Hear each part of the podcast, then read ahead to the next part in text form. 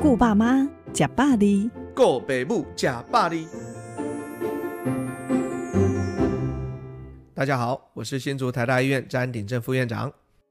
詹副院长，过去在华人社会和长辈谈论老后照顾和身后事，似乎是一件大不敬的事。但现在有越来越多人支持老后仍然能有生活和医疗的自主权，甚至主张后事的安排。您认为做儿女的合适主动跟长辈谈这些话题吗？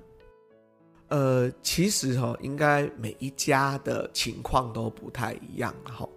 但有时候真的是老人家会自己提了，好像我爸我妈每次只要去扫墓的时候，就会讲说，哎，那接下来我要放哪里？哈。那那我们就讲哦，好啊，大家就来讨论讨论哈。那为什么呢？因为我们是屏东人哦，所以那个墓有点远，所以你如果要从台北住在台北啊，然后你要跑去屏东，然后他们要放屏东，这个听起来有点哀伤。所以呢，我们就会诶扫墓的时候就顺便聊聊哦。那呃还没有决定哦，但是至少我们可能就会诶这个我爸妈这一代可能就会放到台北来。那所以呢，我们当然是觉得说，哎，扫墓就是一个很好的时机啦，哈，因为既然就已经去墓里了嘛，哈，就顺便随便聊一聊，哈，那儿女可以开个头，哦，看看说，哎，爸妈有一些对这个很多东西的想法是什么，然后而且哈，现在因为很多时候安宁缓和的概念哦，其实爸妈都有，大家很多时候观念哦都停留比较古老的时候。我们所谓古老的时候，就是可能在那个现在那个一百岁的阿公阿妈的时候了哈，就是那时候的阿公阿嬷可能比较偏向保守。可是你现在去看哦，现在六七十岁的这个少老族了哈，他们其实对自己的身体的健康，其实掌握的会比年轻人还在意。所以你不跟他讨论，反而是不对的哦。所以我们就只能说，大致上我们会鼓励。呃，大家互相的多沟通，但尤其相对年轻一点点的老人家哈，呃，一定要多尊重他的这个意愿哈，然后最后才不会说，哎，等到呃事情发生的比较紧急的时候哈，我们做了一些不尊重他意愿的事情，这样子。如果子女在跟父母讨论父母身后事的时候，有哪些需要特别注意的呢？呃，其实我想最重要还是所谓的气氛很重要了哈，我想。很多时候是这样，我们应该是说，在一个很良性，然后而且很所谓正向的情况下来讨论这些事情哦。那所以呢，刚才提到的时机，除了说是在扫墓的时候，那有时候譬如说刚好爸妈这次生了一个什么病住院，哦，这也是一个不错的时机。那甚至有时候是不是自己的家人，搞不好这个，诶，你的什么叔叔伯伯啦，哈。刚好发生了什么事情，然后这个爸妈还想到说，那万一我发生的时候怎么办？哈，这也是一些时机哈。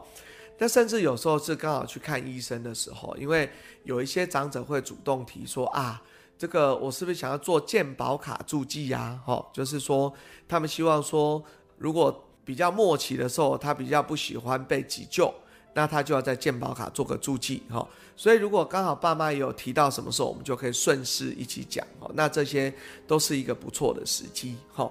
那至于要讨论的内容，当然有时候诶，如果不是医疗专业人员哦，你可能也不太知道要谈些什么嘛哈。除了说诶，你需要。跟这个比较深厚有关的，当然你就可以说，哎，是要土葬啊，或者是要火葬啊，要怎么样？那个是比较简单的哈。反而比较困难的是，要不要决定这个预立医嘱？哈，就是当我比较末期的时候要做些什么，这件事情可能就真的需要有这个医疗人员的帮助了哈。所以大致上会建议说，如果真跟预立遗嘱相关的，可能就是要有医生的协助下。来谈吼，会比较好谈。那除此之外是这样子的，就是说我们说的身后事，除了说要怎么办之外，还有一些钱财嘛哈。所以这个钱财的部分，呃，这个可能也要想一下，是不是有时候可以找法律律师哈来做一些遗嘱哈的一些建立哈，再看看说怎么样做一些呃身后的一些处理哈。那这样的话，等到真正发生的时候，啊，下一代就比较不会有一些纷争。那您会建议老人家在决定身后事的时候要注意哪些呢？呃，其实最重要的事情应该是这样的吼，就是，诶，当家里小孩多的时候，当要做什么事就要大家一起来，然后，因为有时候呢，诶，这个你如果只找了 A 没有找 B 呀，哈，那 B 会说我都没有听到啊，哈，那都跟我没有关系，哈，然后所以呢，最后还是会有一些纷争的，哈，所以我们还是会建议说，可以的话，大家能够全家和和乐乐的一起讨论，哈，然后如果大家有一些共识之后呢，呃，甚至大家也可以跟律师一起建立一份全家都可以同意的这个遗嘱。呃，就会最后比较没有什么样子的争吵了哈。那当然，有些时候如果说财产实在太多了哈，那搞不好需要一些什么信托啦或什么，那这个就真的是比较法律层面的问题哈。那这个可能就需要有专人来处理这样子。